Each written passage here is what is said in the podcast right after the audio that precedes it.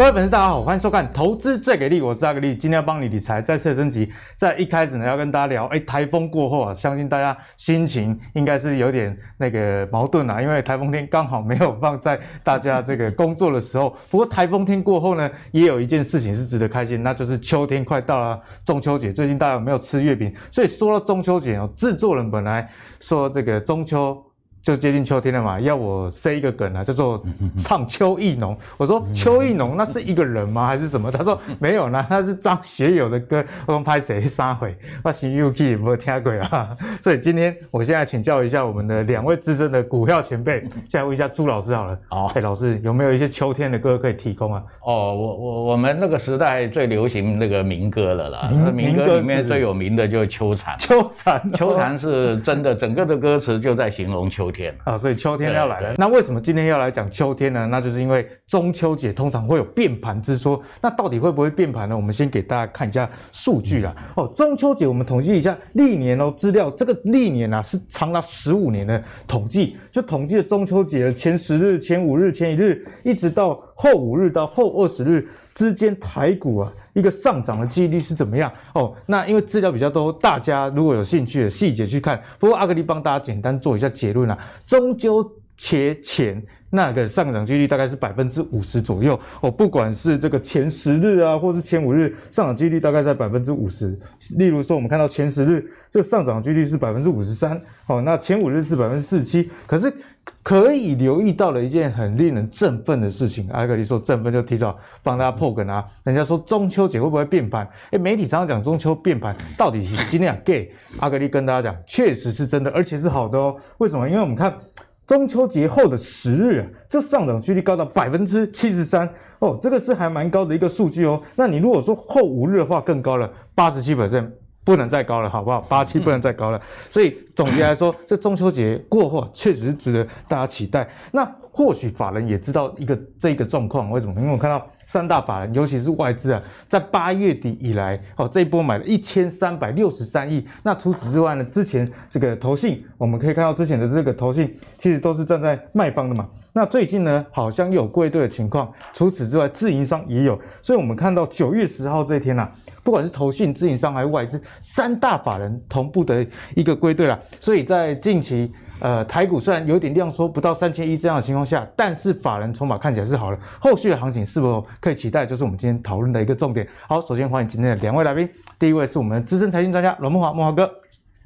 主持人、观众朋友，大家好。第二位是我们标股名师朱家宏老师，大家好，大家好。好，那一开始要跟大家聊一下总经的数据，因为阿格力的节目也一直跟大家强调这一点嘛。其实总经啊是一个非常重要，我们方向比努力还要重要。先知道大环境现在状况是怎么样。那讲到这个大环境的方向，我们势必要看一个国家，那当然不是看中国了，因为中国这个最近经济成长比较趋缓一点，因此呢，世界重心目前大家眼光都放在美国。那我们看一下美国，美国其实八月啊。公布了这个生产者物价指数，就是大家知道 PPI 飙高到八点三 percent，哎，这代表什么？似乎有通膨这样的情形啊，因为疫情导致这个原物料的上涨啊，以及缺工等等状态，所以确实有通膨这样的一个形现象。但是通膨啊，会影响到什么？会会影响到这个经济成长以外，还会影响到消费的支出。那到底有没有实质上的影响呢？目前看起来确实好像是有的哦，因为我们看一下。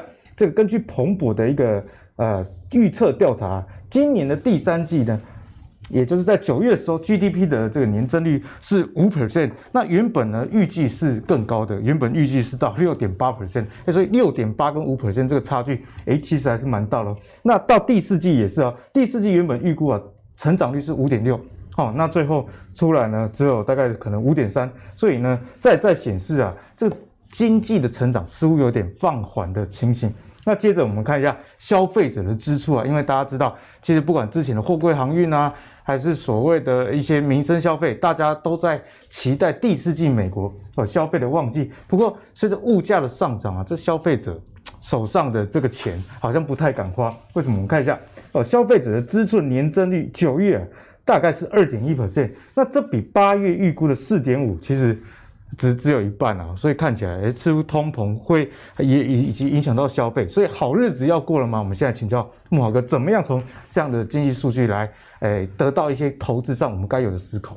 好，那因为去年三月啊，这个全世界在整个货币量啊，这个超级史上大宽松的浪潮之下呢，开始出现一波强劲的这个反弹，好，甚至呢。呃，到今年第一季的时候啊，全世界各地方的这个经济情况呢，大体上都已经啊，不但是回到了去年三月之前的龙井，甚至还有一些地方是超过去年三月的状况。对，没错。那这样的一个经济情势呢，最主要就是因为这个呃疫情之下哈，全世界央行火力全开啊，这个大量的输出资本啊，好这个印钞的关系，而使得呢这个经济出现了呃快速而且强烈的回升啊。不过呢，我们讲说这样子的一个回升呢，恐怕它也不是一个常态了。哦，所以到今年第一季末、第二季初的时候，我们看到，哎，这个领先指标纷纷都开始滑落了，好，就有一些这个成长力道趋缓。那这个成长力道趋缓，应该也是可以在预期之中的事情啊，因为毕竟我们讲说这样子一个呃持续的这个呃印钞大放送啊，它也不可能是常态的一个状况。没错。好，所以说你会发现，哎，最近刚刚阿格里讲的这些数字啊，确实我们可以看到，不管中国、美国、全世界各地方。哦，都有通膨，同时呢，都有这个呃经济开始趋缓的状况。那当然，中国可能呃它不是通膨啊，它可能有点通缩的问题啊。这个正好相反哈。那美国的话，欧洲的话，那是通膨的问题。好，那我们来看到为什么最近啊，这个相对全世界股市啊，都出现一个高档啊，相对爬不太上去的问这样状况。就哎，你也你也没看到它出现一个熊市大跌哦，你也或者说一个剧烈的回档。但是呢，你说哎，它现在这个指数啊，要能大幅推升啊。感觉起来好像也力有未逮，最主要原因就是现在夹杂在这个所谓青黄不接的一个状况之下。好，那我们从这个整个这个技术面上看起来，我认为现在目前有一些空方因子，空方因子出现。这个要提醒大家，因为这个礼拜是中秋节四天长假前的这个这个一周的交易嘛，哈，五个交易日。大家知道下礼拜啊，这个一二是放假哦，然后呢只有三个交易日。那美国股市正好卡到这个中间呢，有一个季月的四五日。好，大家可以看到我这边的字板呢，空方钉子。我认为第一个呢，就是，呃，市场会关注，就是我们在放假期间啊，美国股市开市啊，美国股票会不会出现比较大的一个波动？没错，或者说一个出现比较大的修正。好，因为这四五日通常啊会让这个引波上升啊，哦，导致了这个个股追涨杀跌的状况会出现这样一个状况比较明显。好，所以说呢，在这样状况之下那，这个是第一个我们要注意的哈。那第二个呢，各位看到。美国股市现在也出现一个蛮奇怪的状况哈，这个标准普尔五百指数已经有三十多天了，它的涨幅没有超过一趴哦，连一 percent 都没有。对，那大摩统计哦，标准普尔五百指数平均股价呢，跟五十二周的高点呢，它已经下跌十趴了。就是哎，你可以看到标普它其实啊，这个还在高点。那我们如果讲说标准普尔五百指数，它其实距离历史高点只有两趴的空间而已。但是如果你用平均股价指数来算，啊，事实上这个标普的平均股价指数它已经跌十趴了。对，代表什么意思呢？代表标普指数啊，如果你去看这个指数是失真的。啊，因为很多股票它其实都已经下跌，只是说这些尖牙股 FANG 这些股票撑在到高点。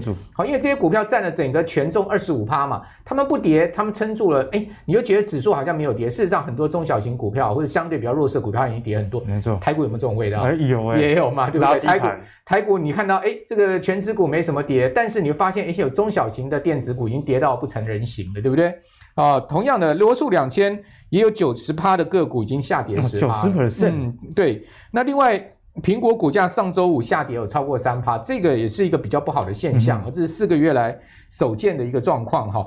那我们来另外看一下哈，基本面上面回回回到刚刚格力所讲，基本面上面也有空方因子，比如说高盛、花旗、大摩，他们最近都在看空美股。好，但为什么看空美股呢？最主要就是因为经济转弱的关系。另外呢，美国政府现在还有面临到一个在线大关啊。耶伦有警告说，哎，你国会再不通过啊，这个债务上限的话，美国会进入到，甚至全球会进入到这个金融风暴、金融危机。好，那联准会褐皮书在上周出来的这个内容显示呢。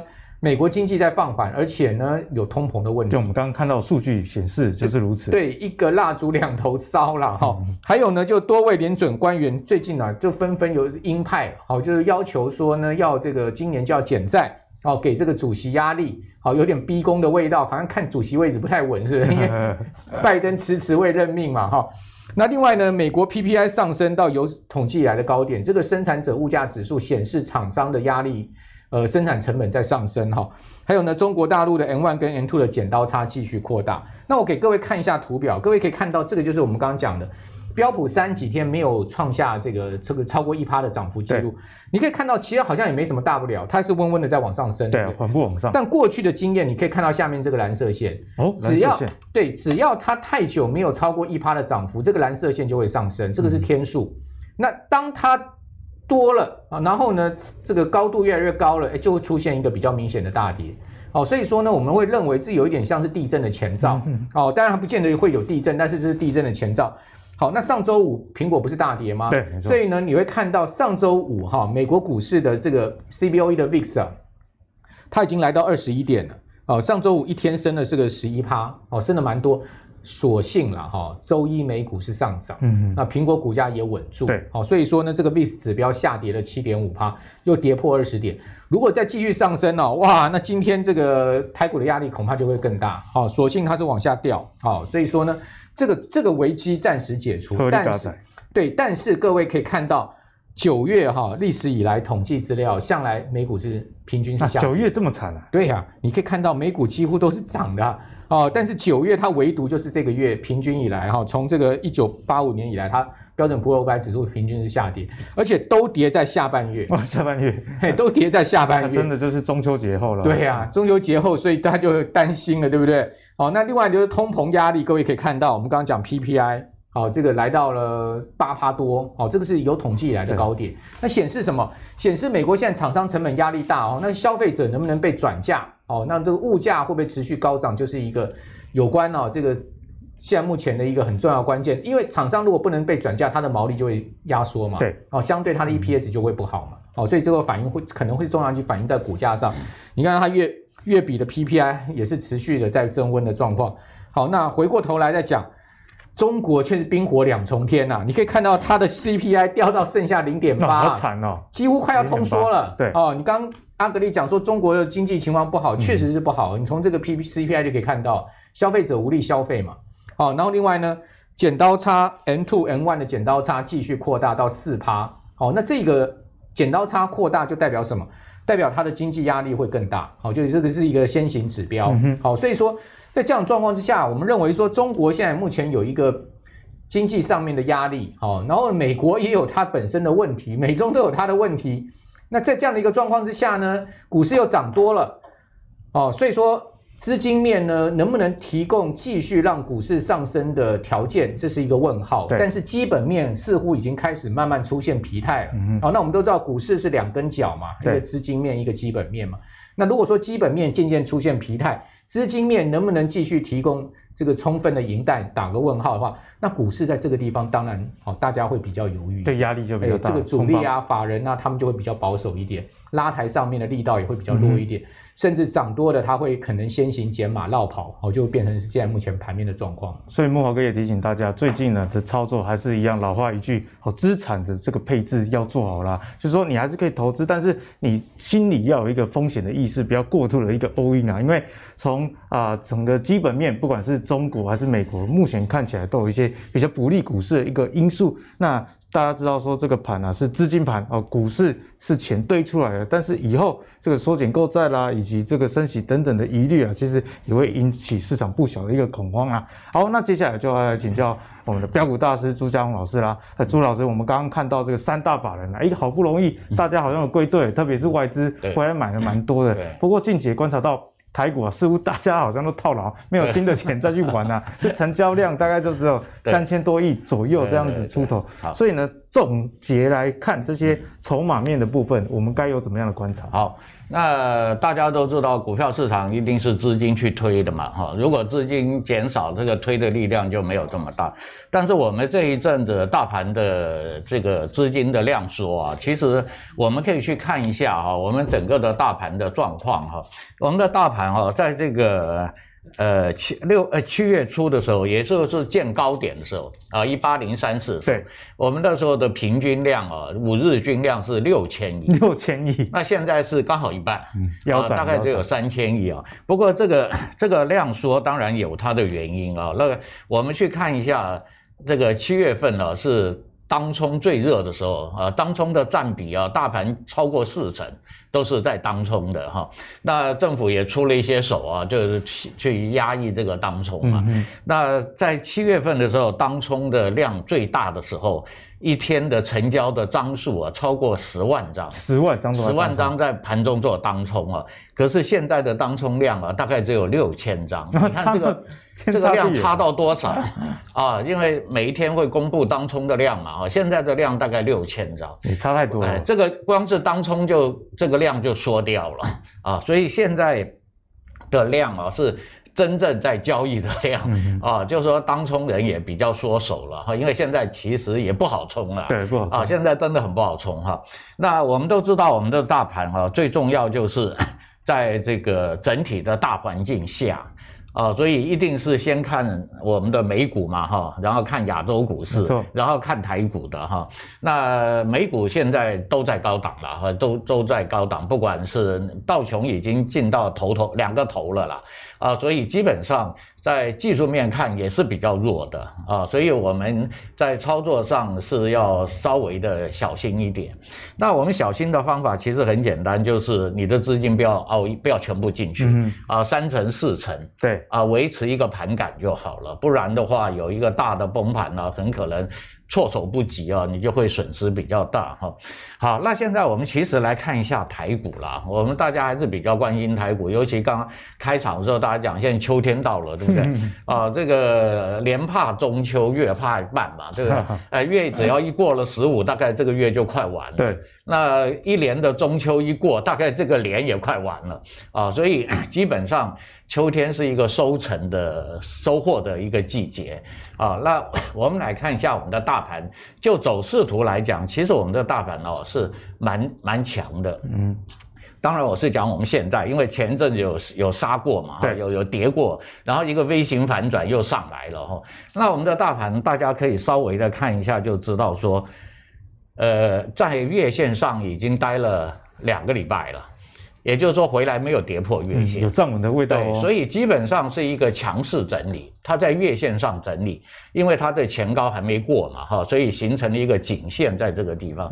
应该在中秋节，呃，这个礼拜是是不会有什么行情了，因为要放长假了。嗯、对。那过这个放完中秋也只有三个交易日，所以应该就到月底了。那时候就到月底，所以我们整个的行情啊，在月底前应该都是这种高档震荡，盘中涨个五六十点，又跌到平盘下，又拉上来，大概就是这种震荡盘。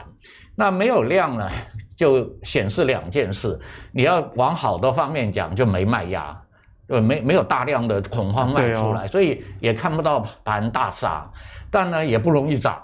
啊，因为你没有量，也没有办法哎把价推上去。没有激情的盘。对对对，所以应该啊，在九月底前都是一个高档震荡的盘。那高档震荡呢，对我我的研判来说啦，我个人来说，因为你在中秋节前都没涨嘛，那我们说中秋节后变盘。那变盘就要变了啊，这样，所以往上涨的几率反而会比较高。哦，是因为中秋节前有压缩。刚才你看的统计表也是这样嘛，对不对？中秋以后五天十天啊，上涨的几率比较高。那如果说我们中秋节前去拉的话，反而会变往下。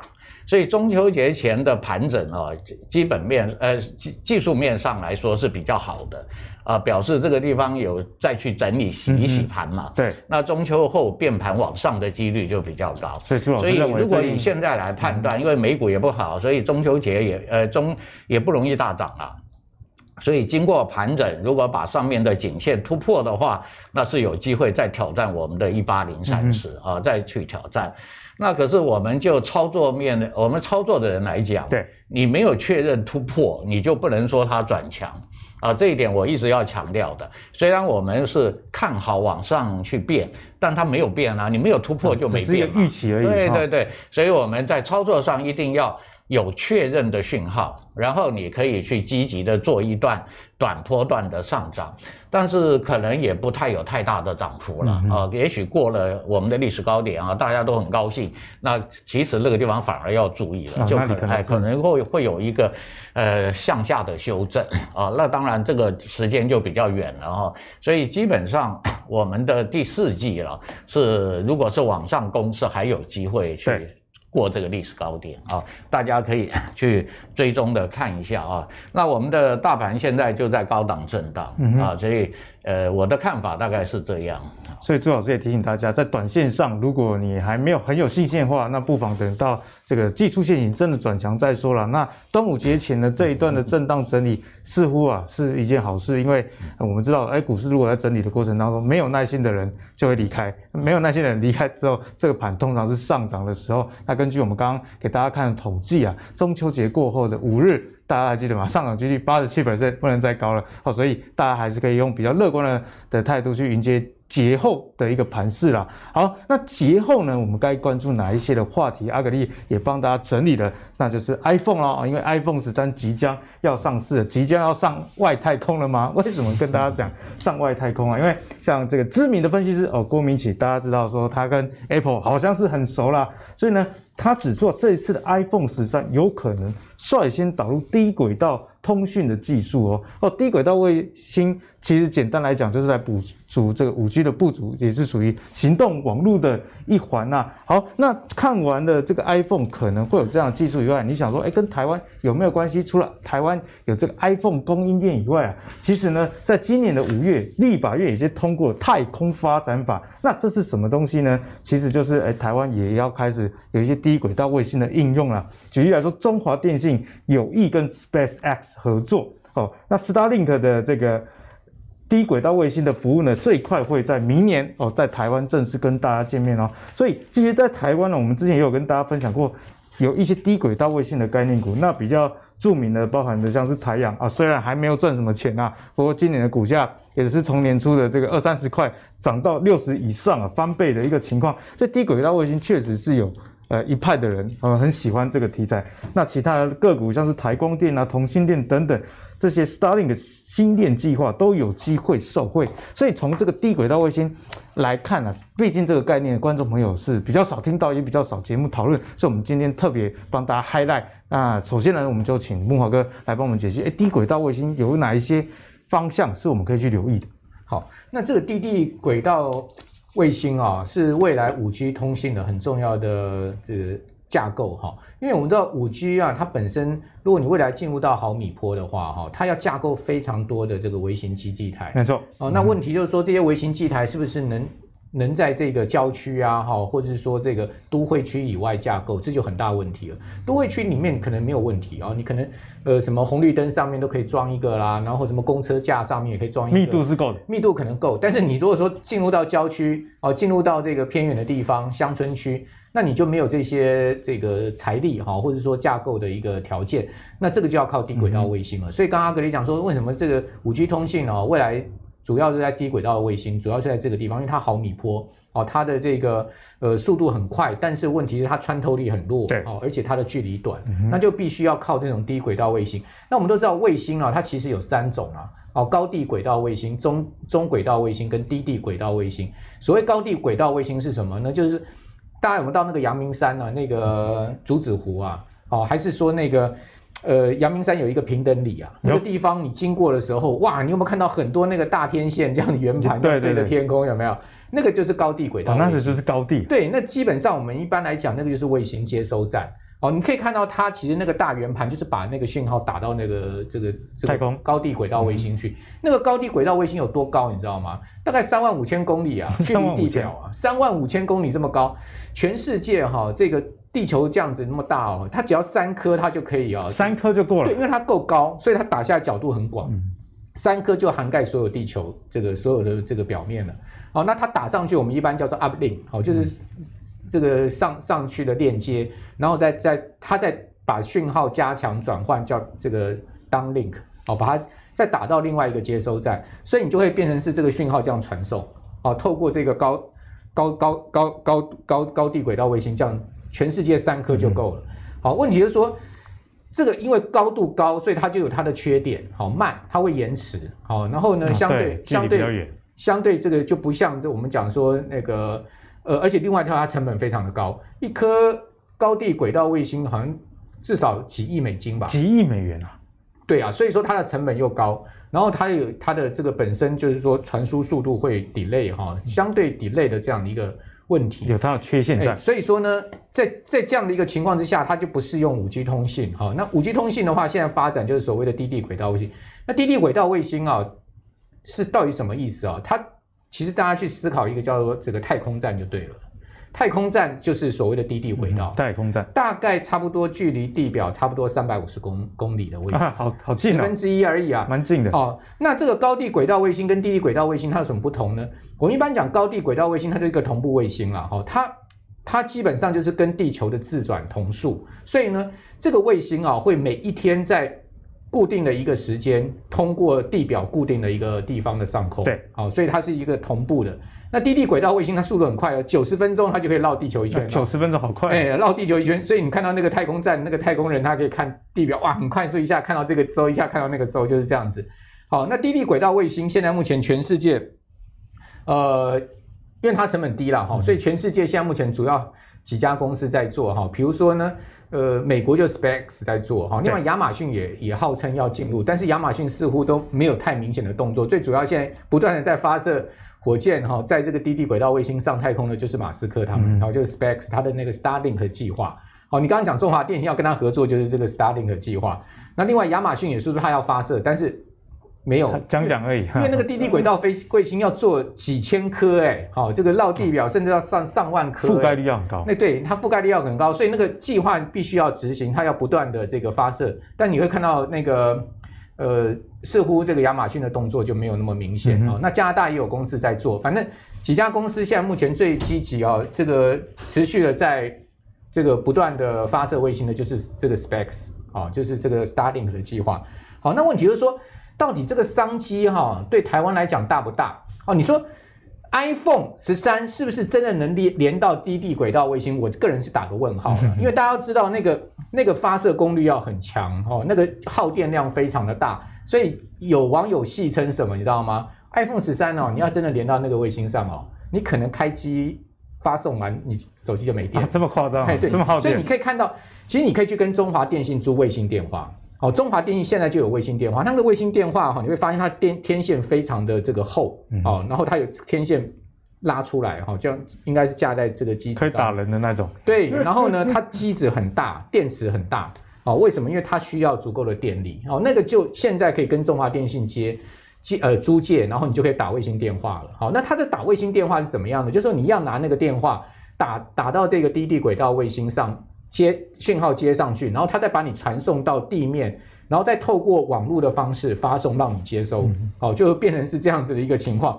好了，所以说我个人认为，就 iPhone 十三它可能现在目前的这个想法，哦，是准备往这条路发展。但是你说现在是不是真的马上我们拿到 iPhone 十三就可以打这个卫星电话？其实我觉得。那个路还很远，技术含量还不够。对，而且而且据说有可能它只是一个语音传送而已，它并不是说你真的能用对话的方式，嗯、你可能就是传送一个类似简讯啊、语音传送这样的方式。好，不管怎么讲，我觉得它是一个商机啦。那至于说这个商机，我就给各给各位看一下，现在目前到底有哪一些公司在做？那市场点名比较多的是台阳，好，还有像同心电啊，哈，这些公司，哦，神达科啦这些公司在做。那我是觉得，我们可能还是要针对这种概念去检视这些公司它的财报，哦，它到底有没有赚钱？比如说台阳，大家都知道它这个鸿海集团的这个公司，对不对？然后呢，它这个常年就是专门在做这种为这个通讯，它最有名的就是那时候破湾战争，哦，那个那个美军登陆的时候，有没有那个背的那个通讯器材？那个雨伞一小雨伞一打开就是台阳的，哇，那时候台阳股价爆红啊！破湾战争的时候，它曾经爆红。可是这么多年来，你去看台阳哦，它其实这家公司，恭喜在摩碳级啊，去年哈，呃，台阳的 EPS 是负的零点八四，好，然后呃，今年上半年是负的零点八四，然后去年是负的零点四二，二零一九年呢只有赚零点零一元，好，然后二零一八年赚零点二三元，所以你可以看到它长年来哈，其实基本上 EPS 都没有超过一块了，然后呢，亏损大概呃。二零一一年到二零一四年都是亏损，然后今年上半年又亏损，哦，然后它的税后净利率今年上半年是负的九点五四，哦，营业毛利呢也就十三点六趴。讲实在的，这个我觉得从这个财报来看哦，台阳经营的是蛮辛苦的啦，哦，那那至于说这个低地轨道卫星的商机可以让台阳脱胎换骨哦，那当然我们就是拭目以待哦。不过因为讲实在，因为这种题材嘛，你会看到哇，市场资金就进去嘛，那股价也涨很多，股价这个就有拉升嘛。但是你回头去检视一下财报，你会发现，哎，似乎这个财报哈、哦、获利的情况哦没有跟上这个股价的上涨哦。那这个当然长期而言呢，是不是后面它有这个呃商机的爆发力，嗯、我们就可以持续观察。哦，这个我我觉得我觉得这些公司里面，像像我们刚刚讲这些公司里面。它的这个获利真的有出来，是同欣电，同欣电，同心电获利是有出来，但是你也发现，哎，同心电股价其实去年下半年到今年上半年，它也涨不少，那涨不少。最近你会发现，同心电股价开始在转弱，嗯、哦，法人开始投信有在卖出，对，哦，那你就可以能可能会注意，就是说，因为我觉得题材归题材，一家公司的股价是不是真的能跟它的基本面搭配，哦，而且它股价之后。的持续续航力在于它的 EPS 的想象空间，嗯，那这些能不能出来，可能就是后面我们观众朋友大家要去观察的。对，那刚刚慕驊哥跟大家很详细的介绍低地轨道卫星到底它的应用是什么，以及跟高地之间的差异之后，我们来接下来请教朱老师啊，怎么样来用技术分析来看待这些相关的概念？好，刚才这个木华兄把这个低地轨道解释得非常的清楚了哈，那低地轨道对未来我们的生活是很有影响的啊，那种。呃，因为我们其实最重要的，我我觉得它的功能啊，一个是五 G 的应用，另外一个是电动车了，呃，全自动的电动车。全自动。一个一个全自动的车要跑出去了，万一跑到一个死角的地方 就完蛋了，它就不能动了啊，所以它一定要用地地轨道去布局啊。所以我们可以看最积极的，当然就马斯克，因为它的电动车以后就要走到全自动。对，它有特斯拉。所以不管你上山下海，你不能没讯号啊，没讯号这个车就不会走。了。啊，所以基本上啊，这个未来的应用一定是很广的啊，再加上它卫星要很多，要上万颗，那地下的接收站也要哇，那更多哈，所以未来是的确是一个呃很大的商机，这一块是很大的商机。可是现在初步来讲哦，我们台湾跟这个有关的公司大概有二十几家了哈，但是并还没有还没有看到商机的出现哦，这个是未，我觉得这是一个未来的题材啊，是可以去关注哈。那很简单，我们就看跟这个有关的一些股票嘛，就很容易知道，比如说刚刚讲的同心店。那我们看看同心店就知道，同心店根本连季线都跌破了，所以即使它有题材，也不是你现在要去切入的啊。我们常讲说，有基本面，有有有题材面，最后就要回到技术面。嗯，技术面啊，如果你什么都好，技术面很烂，是一个空头，你你进去了也是赔钱啊啊。所以我我个人当然是很注重技术面啊，就是说。你题材好，我就去关注你。那有一天你的技术面变好了，就表示你这个题材发酵了。嗯、啊，背后一定是你公司赚钱了嘛，一定发酵，你才会有人来买啊，有人买。股票才会涨啊，所以我们看一下相关的一些啊，比如说像刚刚讲的同性恋，就技术面来讲，它根本已经跌破季线，就转弱了。短期不是我们要介入的目标哈。那一样的华通也是，华通根本就是一个空头，它不要说跌破季线，它根本就是一个在空头走势。对。啊，所以我们知道这些有关的公司，但是技术面不好的时候，我们还是不要去动它啊，你你你不要去碰它比较好啦，否则你为了这个题材报了个三年五年都不涨，那 你你的资金也是很亏损哈。那稳茂也是也是一个空头啊，很标准的空头啊，跌跌破季线反弹到季线又下来了。啊，表示还要时间去做整理啊。那我们从这些股票都看，啊台光电也是啊，都都都不是一个多头架构啊。所以我们那启基其实也是很久在做这一块的了，那天线相关的，对，它的图也是一个空头啊。所以你看我随便抓就是空头。那唯一的刚刚讲到台阳。只有台阳是在季线上，啊，可是呢，一样，它上面有一个头部压力啊，也是呃每天都收一个这个上影线，可见的压力也很重啊。那如果技术面也也没有跟呃基本面没有跟上来，那技术面如果它好的话，你也只能做做短线，啊，它不可能走出长线。对，啊，任何长线的股票一定背后有个基本面在支撑，才能走得远。对，你不然不可能的了哈，那个那个泡泡吹得太大了 啊，那个要跑。跑得很快，不然的话你很危险哈。所以看起来台阳是还好一点了哈。所以我们看了这么多跟这个低轨道卫星有关的股票，就知道。当下还不还没有还不行啊，还不要去碰它哈。如果这因为这是一个一个像是一个群组嘛，这一个群组都是跟这个题材有关的，对，所以当这个题材发酵之后，这个群组所有的股票都会走好。大家因为都会讨讨论的热烈度就更高嘛，那那个时候我们再来切入会比较好。所以呢，观众朋友，现在你可以把低地轨道卫星这个概念放入你的心里，知道哎这是什么？那相关的概念股也帮大家整理的，像刚刚木华哥有帮大家整理，哎有像哪一些相关的公司？不过朱老师也提醒你哦，如果从技术分析上来看了，最近这些股票你短线要去赚它的钱，可能会受伤啊，所以。啊，你纳入自选股，等之后，呃，这个族群性某一天看到新闻在讲了，然后这整个族群确实都有反应的情况下，再搭配一下基本面，如果啊营收真的流进来，那那时候相对是一个比较安全的一个时机啦。好，那刚刚跟大家讲了这些属于比较电子股相关的之后呢，节目的惯例还是要照顾喜欢传产的朋友，我们就来跟大家聊一下。钢铁人，哈，好不好？钢铁，那最近表现不错的这个钢铁股，其实最近有一点多空交杂的味道，不管是东南亚的疫情啊，还是中国的这个限产政策的影响啊。好，那我们来看一下中国宝钢这家公司十月的盘价，因为其实你景气循环相关或原物料相关的报价 always 是最重要的一件事，它的盘价是开出连四平盘，哦，这看起来没有到很好啊。那台塑和钢。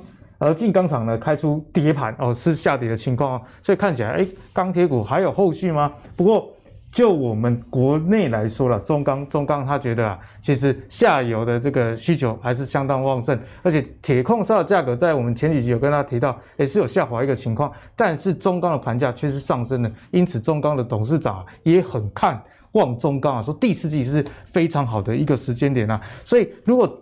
综合来看，中钢有没有机会走入下一个上涨的一个循环？我们请对钢铁股非常熟悉木华哥来帮我们从产业面上呢来解释这些公司。好，那当然看钢铁股啊，最重要还是先来看一下它的原物料，好，就铁矿砂的价格，因为我们都知道，就是说一般在炼钢啊分两种哈，一个是高炉，一个是电炉。那电炉炼钢主要是看废钢的价格，那最近美国废钢价格有在跌哦，这也下跌啊。对，这个也是值得注意的一个现象，就是美国的废钢价格在跌了哈。那另外呢，这个呃高炉的话，我们主要就看焦煤跟铁矿砂。对，那其中当然最重要的是铁矿砂。哦，那铁矿砂呢，一般我们都会看这个含铁量百分之六十二二的啊，这个主流的这个铁矿砂的它的这个期货价格，各位可以看到，那真的是跌到不成人形，跌这么惨哦，这个更这不叫做个这个空头了，这叫做熊市。熊市哦，你可以看到它。呃，几个月前呢、啊，大概一两个月前的高点在每吨两百二十块钱。七月十六的时候，对，没有多久哎，对，两个月前而已啊，在两百二十块美金啊，现在跌到多少？跌到一百三。哇，好惨了，也太惨了。这这个跌下来是跌四成多，比我们航运跌的时候还。对啊，所以说你就知道说啊，铁矿砂这样跌的话，那是不是钢价哈确实会受到影响，一定会受到影响。嗯、那铁矿砂为什么会这样跌？因为我们知道全世界铁矿砂最主要三大公司嘛，两家在澳澳洲，一家在巴西嘛，好一家。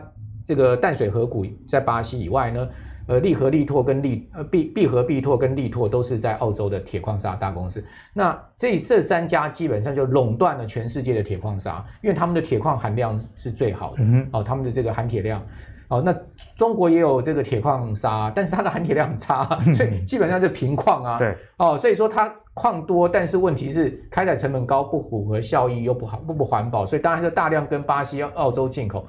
那进进口现在中国现在态度是这样，就是说你贵了我不买了嘛，我今天全部都减产嘛，我国内的这个呃钢厂，像刚刚你讲说宝钢啊这些全部减产，减、嗯、产到现在产能利用率只有七成啊，我就不需要这么多铁矿砂了，那不需要这么多铁矿砂，你再卖给我，我也不要啊。所以说呢，这些这个澳洲跟巴西的大公司就自动降价了嘛，哦，他们一看这个中国态度是这样，苗头不对了，就自己砍价了，就砍成这个样子啊。哦，所以说这个铁矿砂就是这样子崩盘下来。好，那中国的态度不会改变的，因为他现在目前的态度就是这样，就是说我今天也不要再生产廉价的这个粗钢供给全世界了。哈，就我过去扮演这样的角色，我现在也不干了。那既然这样不干的话，第一个中国的出口量会大幅减少，它的产量会大幅减少，那铁矿砂的价格抬不上来。哦，那全世界其他地方的需求量基本上不并不会因为中国的减少而而出现太大的明显的下滑啊。对，这两码子事。哦、这个所以说这是两码子事。比如说以美国来讲，它还是要大基建嘛，它它本身的这个国内的这个产量不够，所以在这样状况之下呢，我认为现在钢铁业虽然遇遇遇到了你刚刚讲钢价涨不太动了哦，然后呢铁矿砂价格大跌的这样的一个利空影响，但是呢，基本上他们也不会。说回到过去那那么差的一个状况，像去年你看你呃，我这边有一个中钢的财报哈，那个那个中钢的财报其实是呃中钢够了哈，那中钢我跟各位念一下，它去年的 EPS 就零点零五元，它去年的净利率，它是去年的税后净利率是零点七二趴，今年的上半年的税后净利率是十三点六趴，它的 EPS 是一点六元，十几倍，嘿，所以说你就知道说。中钢会不会再回去到去年这么差？也回不去了。但是它会不会更好？就跟我觉得现在钢铁跟航运是一样的，这个大家思考点，就大家都知道现在是非常好，那会不会更好？打个问号。但是会不会回到过去那么差？不会。好，所以说在这样状况之下，我觉得他们的这个股价呢，就有一点。涨不太动，但是呢也不会大跌啊，因为它还是有一定的获利在做支撑啊，长期的一个愿景在在在保障。对，所以就变变成这个很尴尬的一个情况。所以你现在可能只剩下一个区间的一个空间了。好，那回过头来就是说，你去看哦，最近其实这个钢铁业里面原物料价格在涨，创十三年新高，每每吨已经上三千美金的是铝矿。哦，因为铝矿有那个非洲那个新几内亚政变的问题哦，大家可以看到铝矿都冲来，因为它是一个最大的铝铝土的这个供给国哈。美国铝业的股价在创历史新高，但是你会发现，哎，美国钢铁啦、克利夫兰自然资源这些这些公司的股价都上不去了。哦，但美美铝在创新高，那美铝在创新高，我觉得各位就可以比较注意大成钢，因为大成钢是这个美国最大的呃这个铝的这个通路商。哦，那。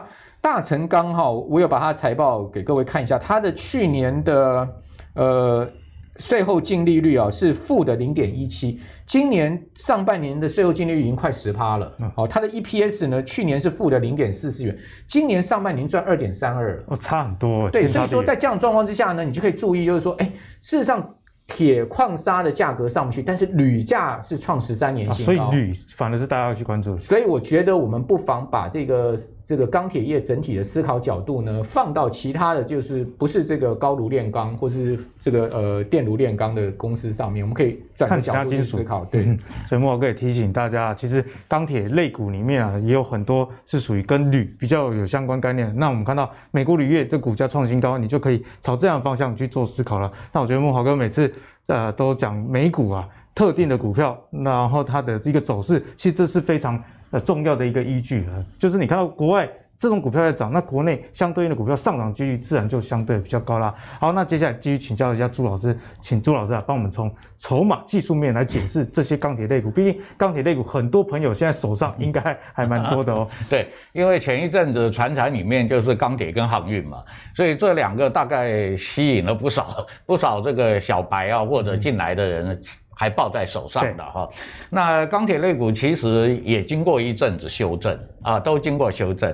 那最近我其实国际还有一个镍价，镍价也在创新高。镍价，哎，所以镍价就会牵涉到所谓的不锈钢啊。那所以不锈钢的这几这几家钢铁股啊，大家可以注意一下。那我们来看几档股票哈，我们看一下这个 华兴哈。我们去看这个华兴就知道说，哎，它好像没什么回档啊。你看它在高档，等于是一个多头回档修正而已啊。那现在呢，有一点在盘盘整啊，可见得它并没有受到这个钢呃钢铁的一般钢铁的影响，所以它的跌幅很小啊。那它还在维持在我们的所谓的季线、月线上面。啊，那这样整理完了，如果能够往上突破的话，大家也可以去追踪一下。还是个多头的。也就是说。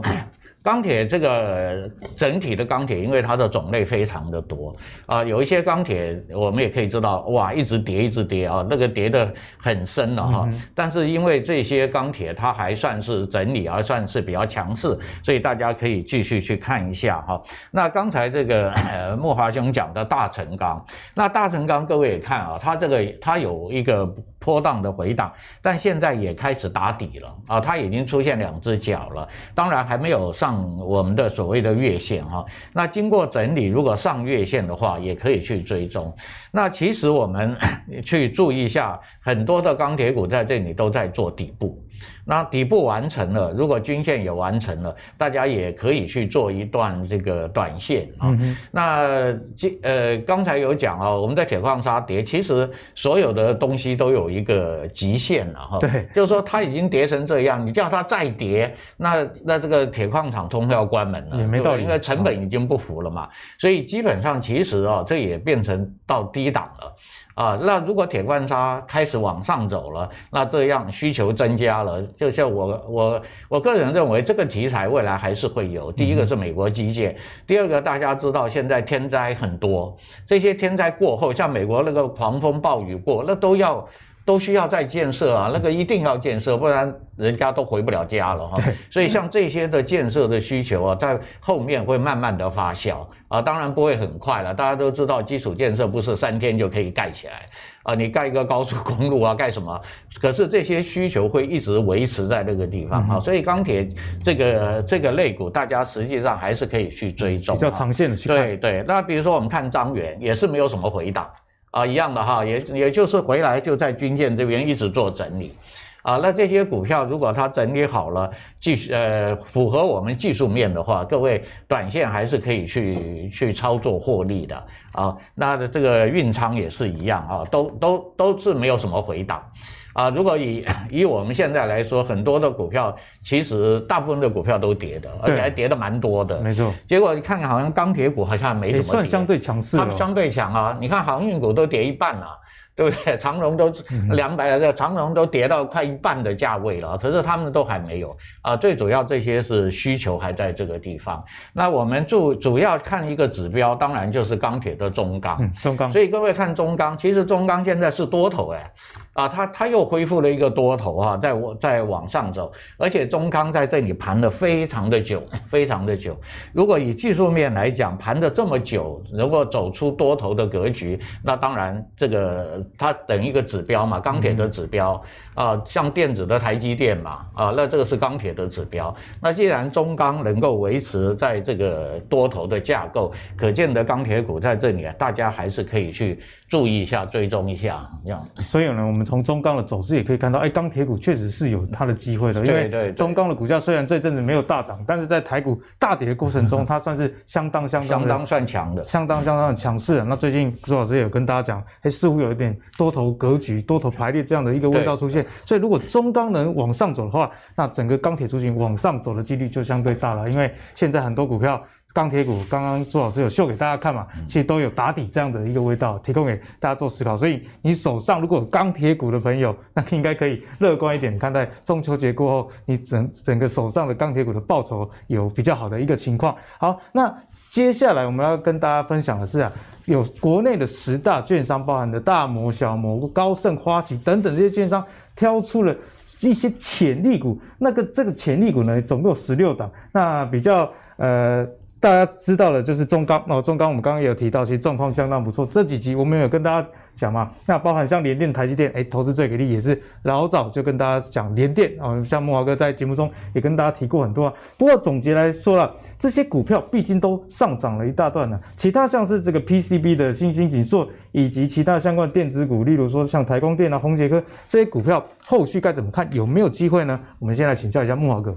好，我觉得台股现在盘面上面哈，确实如刚刚周老师所讲，有一个隐忧啦哈，就是空方现行的股票哈。我们先不讲基本面，好，因为我认为股价哈，它都是反映基本面，嗯哼，好，它都走在基本面前，对，好，就是说技术面，基本上技术面也有它本身这个呃，本身在研究上面或者在分析判断上面它的缺点，好，它一定有就有它的盲点，那基本面也有它的盲点，也就是说这个。股票市场没有一个绝对的，哦，我认为没有一个绝对的这个判准点，好，所以它是为什么股票那么难玩，赚钱的人相对少，就是因为啊，你说我很厉害基本面，我很厉害这个技术面，但它都还是有它的盲点。但是我总是觉得，就是说呢，在台湾股市里面哈。股价呢，往往它都能这个某种情况的这个先行反映基本面，这个是不是有一些大家值得去思考的地方？像气象预报的味道。对对对对对，哦，那那当然就是说有有时候技术面也会可能会骗线啊，哈，就是说它可能哎，是假假跌破啊等等，然后你就这个东西就很难讲，我们就不论它。那刚刚确实如刚刚朱老师所讲的，你会发现，哎，最近空方的这个股票确实比多方多。嗯哼。那空方股票比多方多代表什么意思？代表卖的人多，买的人少。哦，就是说整体而言，卖的人多，买的人少。那这种买卖恐怕就不是一般散户，它是一个比较主导盘面的一种力量。哦，大股东啊，好，哦，或者说这个真的很对这个内情很知晓的人。好，所以在这样状况之下，我倒是觉得我们现在在挑股票的时候，我们就很要很精准了。好，你不能乱枪打鸟、乱射飞镖了。好，所以我觉得在中秋节过后，如果它还是一个多头行情的话，我觉得呢，当然就关注刚刚阿格力所讲的这个金圆代工三雄。哦，也就是世界联电、台积电。如果我先这样讲哈，如果这三档股票撑不起来，哦，这三档股票它要走空头的话，哦，它不能再重新创新高走多头的话。我认为大盘也没什么行情，太股也不用玩。哎，对，大盘真的也没什么行情了，因为这三档是一个最重要的指标。好，如果说他们走空的话，那你真的要对整个大盘任何股票都要小心了。好，因为可能就这个就有一点要这个气手的味道了哈。那第二个呢，就是钢铁跟航运，我认为他们第四季还非常有机会。好，哎，很多人看衰航运股啊，但是我是觉得。航运股没有错，它现在目前确实是在一个相对比较弱势的一个情况下，但是有没有发现它其实也在低档啊？这个渐渐在在在整理啊，收敛它的一个筹码各方面。好，那那航运业会不会回到过去那十年那么惨淡呢？大家都知道回不去了嘛。哦，所以说在这样状况之下，我觉得明年啊，甚至后年航运应该它还能保有一定的 EPS 的条件。嗯、那这样对它的股价就有一定的这个支撑的力度。对。好，那钢铁业刚刚周老师讲很多，我就不重复了。我也很认同刚刚周老师所讲的这个钢铁的一个方向哈。那指标就是呃长隆、中红跟这个中钢啊。那另外呢，就是高价强势股，正好我也跟你刚刚那个板子上一样，祥硕啊、普瑞 KY、普瑞 KY、富邦煤哦这几档哦，因为他们上没有挑富邦美，但是我长期在观察富邦美哈，它股价又重新回两千了。哦，那你会发现哎。普瑞跟翔硕这两天比较弱，好，翔硕甚至还要砍到跌停板，好，普瑞跟着下来，但是呢，这些股票基本上你还是觉得它是一个多头线型，至少他们都还在季线甚至月线之上，好，而且他们季线月线是走阳的，好，所以说这几个高价股也是一个很重要观察指标。如果这些高价股真的也集体转空的话，那你也要很小心，好，然后另外呢，就是南电、景硕还有欣兴这三档，你会发现它也是一个至少维持一个多头架构。所以说我今天列出四大族群给各位参考，就是说，如果说呢，这四大族群在中秋节后集体转强，好，那我觉得大盘它有机会再往上突破了，好，这个甚至创新高一八一万八要突破，这四大类股转强。那如果说四大类股同步的走空，啊，变胜啊，哦，你你你紧压冰升啊，哈，赶快拴就对了了哈，要跑哈，这个提枪，我们当兵叫做提枪快跑啊，哈，这个转进就对了。好，如果说呢，这四大类股有的强有的弱，大概就维持中秋节前这样要死不活盘整的行情。好，以上是我的观点，提供给各位参考。那慕驊哥的观点，阿格力算是非常认同了，因为指标股大家常常想说，哎，这个股价那么高，啊，我也买不起，我干嘛去看它？其实啊，这往往代表一个市场的风向。例如说，在房地产里面，如果豪宅是在跌的，那你其他房子是说要涨到哪里去，也说起来是有点怪怪的。所以这些高价股以及刚刚慕驊哥讲到金圆。三雄哦，联电、台积电跟世界先进，你就要去观察他们能不能持续的冲高。如果有，那后续行情就值得大家去期待了。好，那我们最后请朱老师来来帮我们用技术面来扫描这些个股。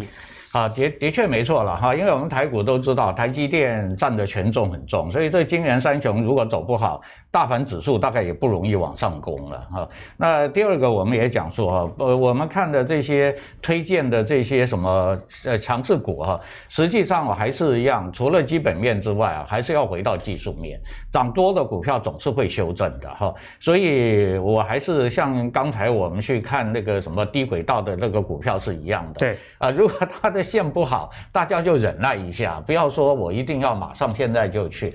那现在维持多头比较好的，当然大家都知道，中钢我刚刚讲是多头，联电是多头，台积电是多头。台积电有一点破底翻的味道啊，盘整跌破又又穿出去了哈，所以这几个都还算是呃现在比较强的股票哈。当然，如果强的股票转弱，那弱的股票不转强，那当然整个的大盘。就垮掉了，就就垮下去了哈，所以我们现在去看这里面推荐的股票，这我我个人认为啦，呃，即使是好的股票也都在高档，所以在操作上还是要小心一点啊。就是说，你就按照短线的纪律去说，比如说联电现在在回档嘛，对不对？那回档的时候，你就按短线去操作啊，不一定要一直抱它啊。就是短线每一个波段有个十发，有个八发，这种获利啊也是很不错的哈。那台积电也是我刚刚讲，它是一个破底穿头的格局啊，就是它前面有跌破嘛哈，那个时候大家都吓坏了，台积电 怎么跌到快年线了？对对，往下杀哈，然后就一直拉上来，所以台积电现在也是一个算是一个多头的架构哈。那涨多了，这两天在休息啊，在休息以后，如果台积电能攻，那大盘指数也就不不至于有什么会大跌的这个状态啊，所以也是一个我们很重要的指标哈，大家每天去看一下哈。那金像电呢，是回来以后在季线这边做做重新做整理啊，重新做整理。那如果它能够整理好啊，多头架构确认了，那还是有机会再去挑战高点啊。这是金像店哈。那旗红就比较弱了哈，旗红它以跌，它是空头。那空头最重要就是，如果你上不了月线、季线，你就不可能去转强。你重要的均线要站上，还在均线的压力下嘛啊，所以旗红。短时间大概，嗯，不太容易有什么大的行情。那这这两天比较强的是环球金，环球金蛮强的。环球金做了一个类似圆弧底跑上来了哈，可是它上面还是一样哈，也是前面的压力还在这个地方，所以你要做也是过不了压，你还是要先退啊，因为上面有一个有一个圆弧的头压在这个地方啊，所以大家其实看起来都没有太大的。没有太大的空间了，可以去，可以说好好的报一段啊，报一个大波段。目前这些股票都不太稳。最近投资的新的对对对，虽然推荐的这些股票，但是各位还是注意一下哈。像嘉泽也是哈，这两天强，但是刚好就碰压了啊，就在压力这个地方啊，所以你在这个地方去做，基本上是有风险的，因为你刚好碰压嘛。如果压力过不去，你还是要先走哈。如果下来，因为这些 价位都算比较高的。对。啊，如果你一下来，你的 赔损就比较重要，停损要设好。对对对啊，其实像普瑞也一样啊，都是高价位的哈，所以涨起来有一点不是很。像以前一样，一波波一直涨啊，就涨一天，第二天就不涨了啊，大概都是这个现象。其实这个跟大盘有关，我说个股跟大盘还是脱离不了关系，因为大盘没有不强了嘛，那资金也不够了，所以这些高价股要去追的这个这个数量也就会比较少啊。所以我个人的建议了哈，就是这些推荐的股票，大家还是去注意一下，如果真的不是很好啊，你还是不要抱在手上。啊，因为都在高档嘛，对这些股票像星星啊，这个都在高档啊，都都走在这个历史的高点这边啊，而且星星在这个前面一个高点有爆过大量，这个大量如果过不去，再做一个大量的就变成头了，就会变成两个高档的大量的头，压力就大了。对，所以好像不是一个很理想，说短期就能够有很高获利的，所以这个时候我还是比较偏重于跟大家讲这资金三成。啊，要稍微忍耐一下哦，去确认一下大盘还有美股是不是还有机会往上走。如果大盘高档震荡往下跑，那大概你最好最 最好就保留资金，保留现金了，把现金抱在手上啊，这样子。这是我去每一个股票给大家检视一下，像合金也是一样。各位看合金是不是第二个头就出来了？对，有这样味道，对不对？就。